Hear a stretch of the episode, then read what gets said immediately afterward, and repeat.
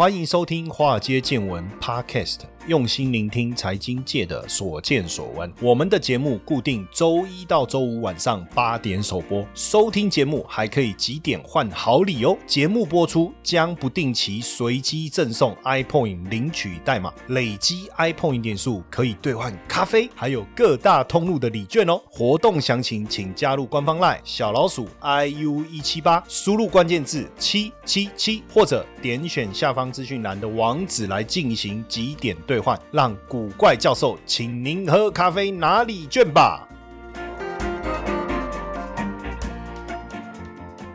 好，大家晚安。在开始之前，我跟大家讲一个小故事，这是我在网络上网友分享的一个小故事哈。那这个小故事他在讲什么？他说有两个和尚，能为灰心哦，摩桃摩哎。这个和尚当然就是修行嘛哈。那他们在两个山上的庙里哈，都住在相邻的庙里哈。那当然两座山之间一条溪，所以大家有看过少林寺都知道，就要从山上挑那个扁担到山下去溪边挑水。那这两个和尚当然每天都这样子挑水、挑水下去挑水，久而久之也变成好朋友有了。那每天挑水，不知不觉过了五年了。但突然有一天呢，左边这座山的和尚没有下山来挑水，那右边那座山的和尚就想：哎，他是不是睡过头了？我问怎么没有下来？因为好朋友嘛，对不对？那以前可能没有赖哦，要不然就赖问一下啊，你怎么没有下来挑水？好，对不对？好。然后呢，第二天呢，左边这座山的和尚还是没有下山挑水。第三天、第四天、第五天。哎呀，这个其实过了一个礼拜以后啊，其实他怎么怎么一回事啊？心慌了嘛，对右边这座山的和尚，至少他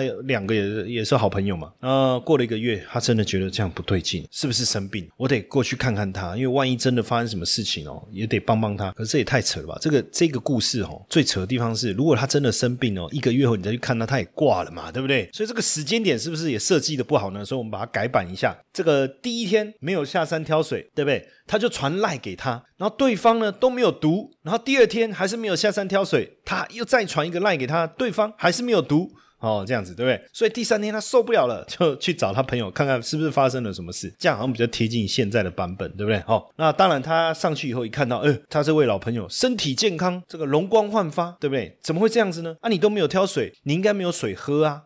怎么会这样子呢？结果他问他：“哎，你这么久没有下来？说实在的哈，我觉得左边这座山这个哈是没有把另外一个人当朋友了，要不然哦，他应该跟他讲一声了，至少回他一个赖说啊，以后我不用再下去挑水了。为什么？因为你没看我这边有一口井吗。”我不用再下去挑水，因为我每天挖一点挖一点，在我还没有挖到的时候，我跟我下去挑水。但是呢，等到我挖到井了，我就再也不用下去挑水了。哦，这个我就不用花那么多时间挑水。好，那这个故事到底要跟我们讲什么？有人比较聪明，他懂得未雨绸缪，是不是？还是说懂得做时间的规划？还是说懂得去善用这个手边的资源什么的？当然，就跟我今天想要继续跟大家聊的主题有关啊。Stupid 还是 smart？Smart or stupid？或者是说？在在华尔街有一种说法，什么样的说法？就是 smart money 跟这个 dumb money，什么意思呢？叫聪明钱跟愚蠢钱。那这什么意思呢？其实现在有很多这种统计，你知道吗？就是呃，他会去统计聪明钱的流向跟笨钱的流向。那如果说聪明钱是看多，那笨钱看空，就资金流向哦来去统计，那基本上股市上涨的几率比较高。那如果说聪明钱看空，笨钱看多。哦，那这样子股市跌的几率比较高。其实台股也有类似的统计啦，比如说在台股我们会把什么当聪明钱？比如说股票市场来讲，哦，外资、投信、自营商嘛，我们把它叫做 smart money，或者是期货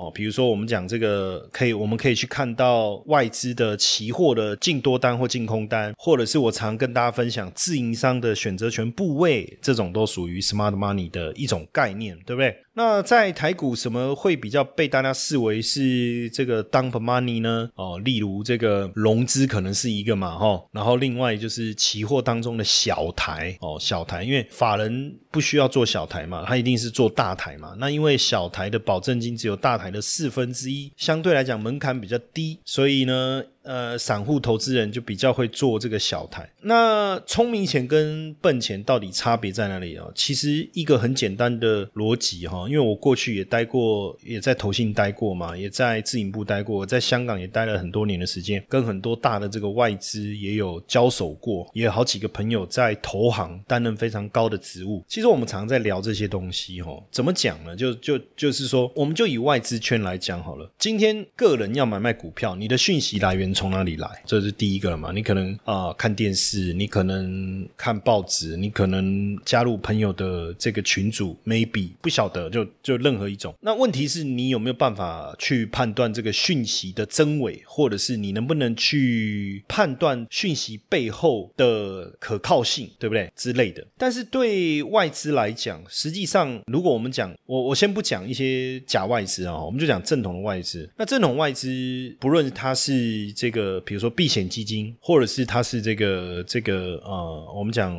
法人的资金，比如说呃耶鲁的校产基金，或是哈佛的校产基金，或者是这个退休金、保险公司的资金也好，这些嘛，那他一定是会去雇佣专业的。那这个专业的怎么定义？当然就是有没有念过这个 MBA，是不是财经背景出身哦？有没有受过这个财经相关的专业训练等等的哈？那大概是这个样子。那你说？问题是这些操盘的也是人呐，那跟我们有什么差别？那其实很简单嘛，我们在做交易的时候，不会有人盯着我们嘛，监管嘛。我们就先讲说操作的流程嘛。第一个，你一定要先下决定，你为什么要买这只股票嘛，对不对？接着你买了以后，这只股票应该买多少，占你资金比例多少，对不对？还有买对的时候怎么办？买错的时候怎么办？OK。那因为都是你自己在做嘛，所以你自己有没有给自己定下一个规矩？你定了规矩以后，你有没有照着做？哎，坦白讲，只有你自己知道。但是呢，在法人圈，为什么要买这些股票？它一定有一个机制嘛，对不对？它有一个审核的过程，有一个这个筛选的机制嘛。那什么时候买，什么时候要卖，有它一定的规矩嘛，对不对？哦，那万一你犯错的时候，也有一个监督的机制，再去控制那个风险嘛。就好好比说，我们之前这个在自营部的时候。也是啊，如果你亏损达到多少，你就会暂时被冻结，资金被冻结，不能再操作嘛，这样的一个风控的一个机制嘛。所以你看哦，它每一个环节是环环相扣，从股票的决定、研究跟决定，到怎么买卖，到你的退场机制，还有你风险的一个呃监督跟控管。所以在法人的圈子面，尤其是像外资，坦白说，你要犯错的可能性其实很低。但是如果你是散户，不代表说你不会选股，但是有可能。呃，你该走的时候你没走，你不该进场的时候你又跑进场，大概是类似这样，就差别可能是在这吧。我觉得哈，很多人就说，那法人真的这么厉害吗？那为什么他们会投入这么多资源？呃，我举例子哈，去年我们就讲去年哈，全世界前十大的对冲基金，就我们所谓的 hedge fund，呃，先让大家理解一下哈，在美国。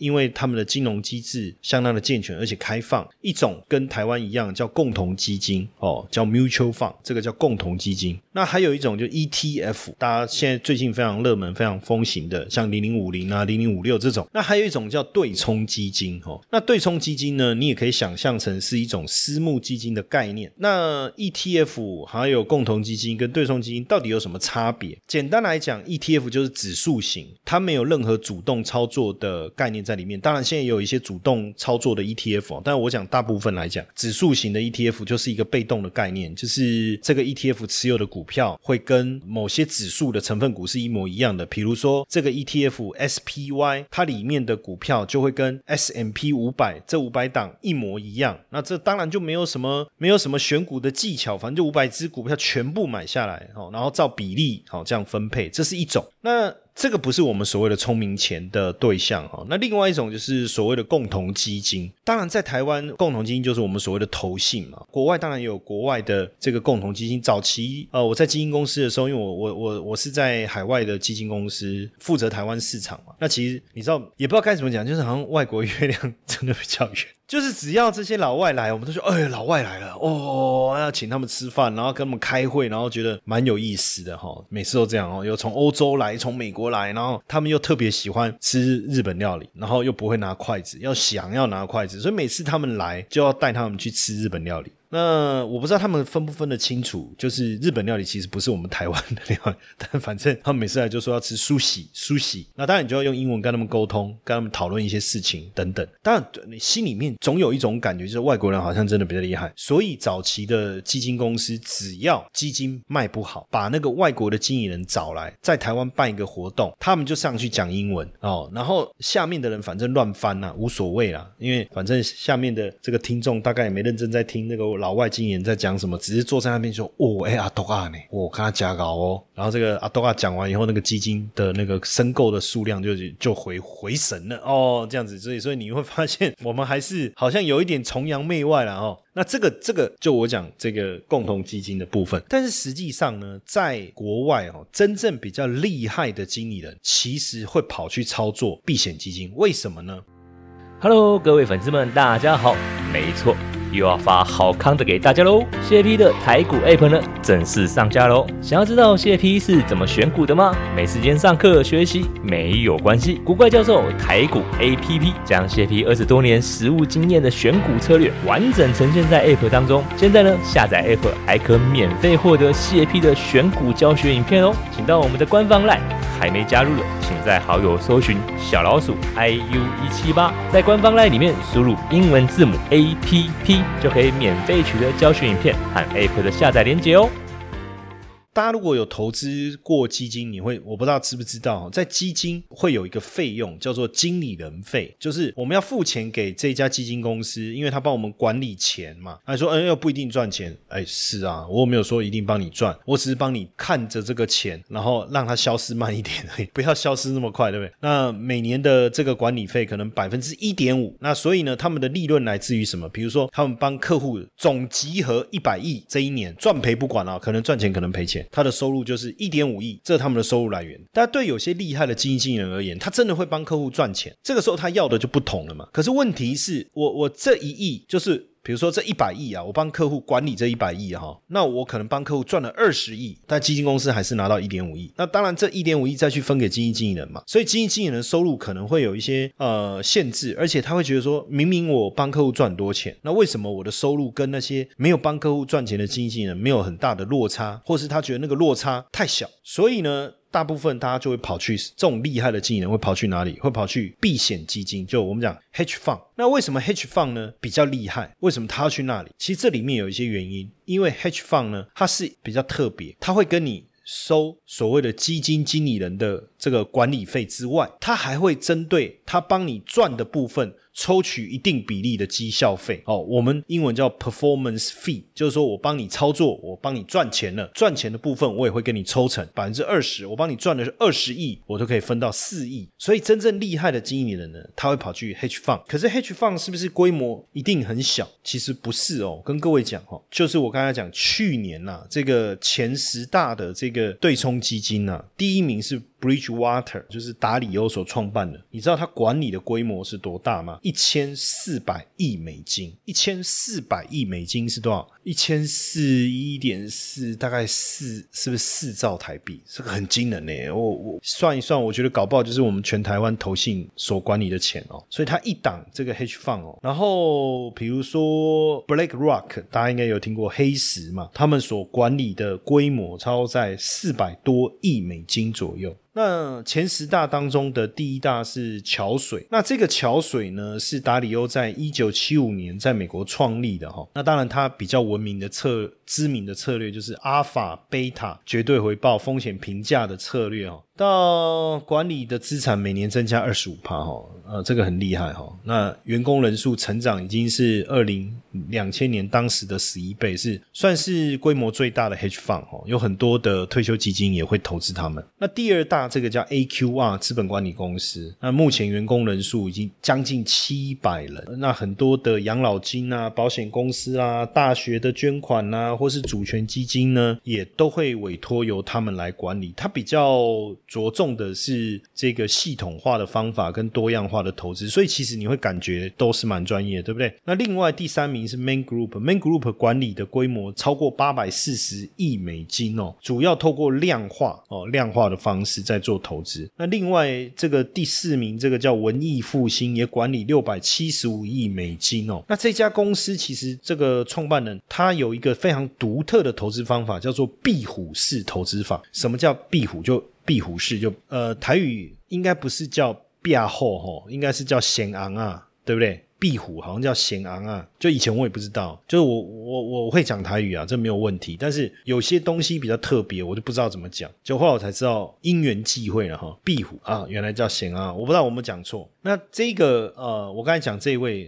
他厉害，数学家嘛，他觉得说投资是这样，就是说你要进行短线的预测。然后你要交易很多产品，然后在短期内大量交易来获利哦，所以他就说这个很像壁虎一样，就平常你是没有在动，你就是趴在那边等，趴在那边等，等等等等等，哎，机会来了，啪，马上出手，就好像蚊子来，啪，他那个舌头，有没有伸出去马上？我刚才就是把舌头伸出去，然后迅速把蚊子卷进来，就等待一个机会嘛。这种壁虎，哎，其实这个交易方式跟我我在做的现象交易其实有异曲同工之妙，因为我我跟大家分享过嘛，我说我们现在。这个操盘领航员，我们在培训的这些操盘手，我们的做法其实就是一种现象交易的思维嘛。哦，就是你平常不用做嘛，你就数据公布的时候，或是连总会开会的时候，或是原油要公布库存的时候，或是真的市场崩盘的第一天，再进去做就好啦。其实很像这个壁虎式投资法的概念哦，我觉得挺有趣。然后再来这个 Two Sigma 这一家公司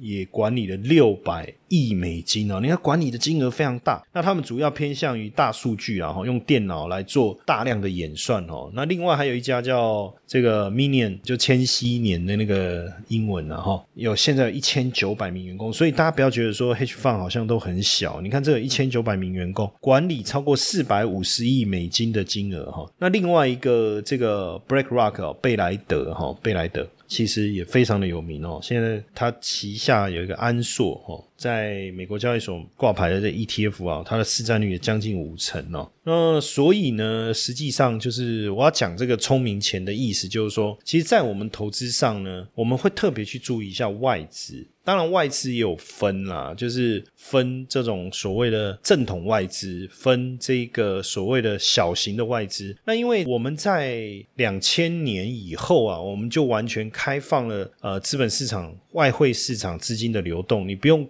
特别去申请所谓的 QF 哈的额度哈。什么叫 QF 哈？就是合格境外投资人哦，qualify Foreigner 呃这个 Investment Institute。tutor 哈，叫合格境外投资人哈，合格境外投资人。那当时其实台湾早期还是你外资，你还是要先申请到合格境外投资人的这个投资额度哦。那你申请到一千万美金，你就是进来一千万美金去投资。那你想要增加投资，你就是在申请额度。早期是这样，可是，在两千年之后，我们整个就完全开放了，等于是说，你有多少钱想进来就进来哦。那当然，这个外汇市场的制度也要非常的健全，才有办法做。到哦，才有办法做到。但当然，因为我们那时候的外汇制度也很健全。更重要的事情是什么啊？就是你这个市场的投资的工具要很多样化，流动性要够好。那因为后来台股除了有现货市场，就是股票叫现货市场，股票叫现货市场。然后后来也有了也有期货嘛，那期货的交易量也很大的嘛。然后也有了选择权。然后对外资来讲，这才是一个完善的市场嘛。因为有时候我可能需要要避险哦，比如说我买了股票，我会怕，可是我股票是做长线的，那。这时候怎么办呢？那我就去放空期货避险，或者说，哎，我可以运用一些比较高杠杆的产品，比如说选择权来做避险之类的，或是我要做配对交易，我想要做套利，我想要做一篮子股票。那如果你的市场的工具不够多样，哦，然后你的这个流动性不够好，实际上外资就不太愿意进来，他在你台湾的操作的意愿就不会这么高。但是因为我们的呃衍生性的产品，像期货啦、选择权等等，哦，甚至包含权证，哦，其实都非常的完善。当然外资也愿意进来，最重要是家里根本大门都没有锁了，哈，想来就来，想走就走，刚才给他照咖了，就是这样子。当然这样是对的，哦，就资本市场本来就应该充分的开放。那当然外资就来来去去，到现在外资占。台股的这个成交比重大概就落在百分之二十五左右，大概落落在百分之二十五左右，所以它有一定的影响力。再加上就是说，台湾有很多国际知名的这个股票，像台积电。对不对？最近。这个法说会哇，外资惊艳呐，哇，那也加厚啦，不得了啊，对不对？大买，然后联发科啦、红海啦，这些都是属于国际性的知名品牌。那当然，他也会来投资这些股票。所以，其实我觉得，除了投信之外，外资也是一个蛮值得去 follow 的这个这个族群，尤其是在一些比较大型股上面，我特别会去注意外资。你去想一下哈，就是说，因为我刚才讲外资还是有。分嘛，第一个就是正统大的外资，比如说呃美林啦、高盛啦，哦这些大的外资，他们真正属于在在帮这个 pension fund 或者是哈佛校产基金，或像这个挪威的主权基金这一类的操作，它比较长线的。但是现在当然因为从海外进来的就是就是外资嘛，对不对？那现在还有一些就是所谓的避险基金 hedge fund，那 hedge fund 呢，它的操作呢有时候比较短线，或者是说它操作的标的可能不是我们一般所谓的这些大型股。那那这个这是一种情况，那这个时候比较难掌握。那还有一种呢，就是我们所谓的假外资，也就是说，他借用外资的这个账户，或者是他就在外资券商开户，可是实际上这个资金可能是市场的主力，或者是忠实户哦，或者是公司派。这三种你要区分，我觉得也不难。为什么？就像我讲，如果是正统外资，它投资股票是比较重视产业基本面跟长线的一个投资周期。如果是避险基金，它有一些不同的目的性，那它在想什么，我们也不知道。哦，操作的可能是一些中小型的股票，他可能比较在意的是投报率，或是这个股票未来上涨的潜力。哦，那或者是说他就是做一个短线操作，这个都不一定。那另外一种呢，就是我刚才讲的这个这个市场的公司派啊，或者是主力等等，那这一种的外资的筹码会比较容易出现在哪里？出现在小型股啊，出现在小型股，而不是我刚才讲的这种大的知名的这个成分股。所以如果说今天我是一个比较着重在长期操作哦，比较属于波段操作的人，那我会去特我会特别在意的是什么？就是大型股当中外资的操作状况。接下来就是我们今天的彩蛋时间，iPhone 领取代码英文字母。一七二六三，活动详情呢，请到下方的说明栏观看。比如说，我就举随便举两只股票，这个是大家比较熟悉的，像一只是这个联发科，大家也知道联发科是一个好公司，对我们来讲，它绝对是一个好公司。可是也不知道为什么，对不对？股价就一直跌。但是如果你仔细去看，其实就是外资一直卖所导致的。然后另外一个股票，大家一定也有听过大力光哦，这只股票，那这只股票就更辛苦啦，哈，就从这个呃六千块就一路。不跌哈，这这一跌已经跌了几年了哈。如果讲六千块那时候，这样到现在啊，一八一九二零。二一快快四年了，对不对哈？那当然，你说这么长的时间，股票这样一直的跌，到底是谁造成的？实际上，如果去看，你就会发现这一路以来，只要跌就是外资一直卖，反弹就是外资买，再跌就是外资卖。所以，确实在一些大的股票身上，哦，外资的影响力确实非常非常的大。所以，如果今天我是专门做大型股的哦，我就鼓励大家说，你可以去 follow 一下哦，外资在操作大型股的一个动态，外资。是在操作大型股的动态。哎，那假设说我今天在小型股看到外资的筹码，那这又背后又代表什么意义？其实如果是小型股，你可以去想象，就没有其他的法人在买。哎，就外资在买，那这外资是这个居心叵意嘛，对不对？叵测啦，居心叵测，其实不是。这个外资其实有可能就是我们所谓的公司派，或是市场特定的主力，他们在特别照顾这一只股票。那可能是他们对这个公司的营运有一些哦，你懂我意思吗？哦，等人家说牵线。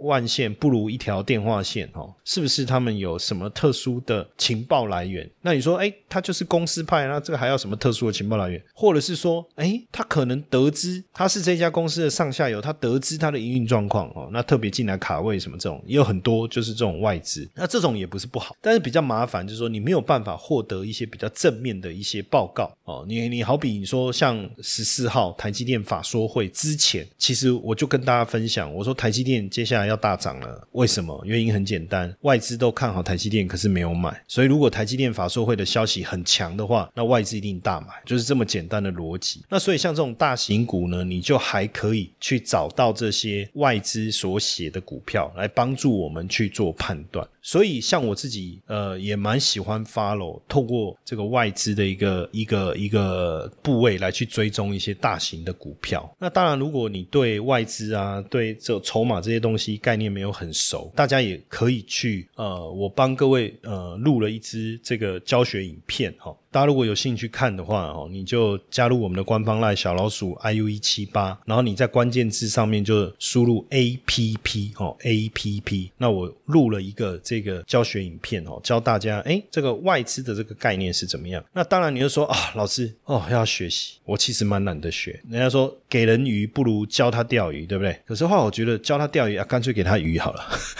干脆顺便帮他烤好，还送到他嘴边，然后顺便把他的下巴嘴巴打开来。咬咬一咬，好这样子，这样是不是最爽？其实这样当然不好，可是因为呃选股还是有它的这个一个很很简单的一个逻辑跟机制啊，哈，所以呢，我也设计了一个 A P P，大家可以免费下载。你到那个 App Store 哦，你去搜寻古怪教授。你搜寻古怪教授，我们这个 app 已经上架了，然后免费让大家去下载，好不好？免费让大家去下载。你下载以后，在里面我就有一个，就是去追踪这个外资特别这个认养的股票哦。像这个，我不知道大家有没有注意到哦，最近当然前一阵子然后最最近它的这个股票的这个表现就稍微。走弱了哈，但是前一阵子呢，这个股票股价算是还蛮强的哦，一路从呃，应该是从这个八月吧哦，应该是从八月开始。应该算九月了就开始走强，那就是外资在买进它的股票，然后股价就一路涨。这只股票叫台肥了哈，然后就是外资就这样买买买，一路把它买上去。那其实，在我的这个 app 里面也有也有选到，就是我们讲外资认养的这种股票哦，它就是一个一个很简单的一种概念跟方法。大家如果有兴趣哦，你想学，你就自己输入关键字 app 去看我们的学习影片。那如果你觉得说，哎，这个蛮有趣去的，来来去了解一下老师的这一个工具。哦，是什么样一回事？哦，那你就上 App Store 去搜寻古怪教授。哦，那反正免费下载玩一玩嘛，好玩呐，对不对？有趣嘛，啊，可以多对股票市场的一些讯息能够多了解一点。所以基本上呢，你要选择 Stupid Money 还是 Smart Money，你要站在 Smart Money 那一边还是 Stupid Money 那一边？哦，就你自己做决定。那你跟着聪明人走，至少不会说不输也半条命嘛，哈，不至于嘛，对不对？至少这些外资。也是经过深思熟虑，或者是说他们已经有一定的这个水准哦，一定的这个这个 know how，才有办法在市场上征战嘛，对不对？好，那提供给大家参考啦。如果大家有兴趣，其实也可以多了解一下外资在股票市场是怎么样的一个运用。那我们今天的分享就到这边，谢谢大家的收听，晚安。嗨，各位听众粉丝们，大家好！我们也感谢 Mr. Bus 邀请华尔街见闻来合作这一次的支持回馈计划。嗯，如果你喜欢我们的节目，而且愿意实际的。哦，来支持我们的化街见闻，大家可以直接变成我们化街见闻的 sponsor。你可以选择呢一天不到十四元的定期赞助方案，这个方案呢可以额外解锁更多的隐藏版的内容，提供给大家更深入的财经资讯。好，很多同学会说，我就是喜欢古怪教授，我不要承诺，我不要回馈。我只要抖内，好，没问题，没问题。那大家就可以选择我们制定的金额赞助方案，弹性支持，没有压力。那希望大大家持续支持我们的节目，那也不要错过我们的赞助回馈计划，因为大家的小小的支持，对我们华街见闻的团队啊是最大的鼓励。那详情可以点选资讯栏的赞助连接，立即下载 Mr. Box 成为我们的 sponsor，好不好？大家一起来支持我们。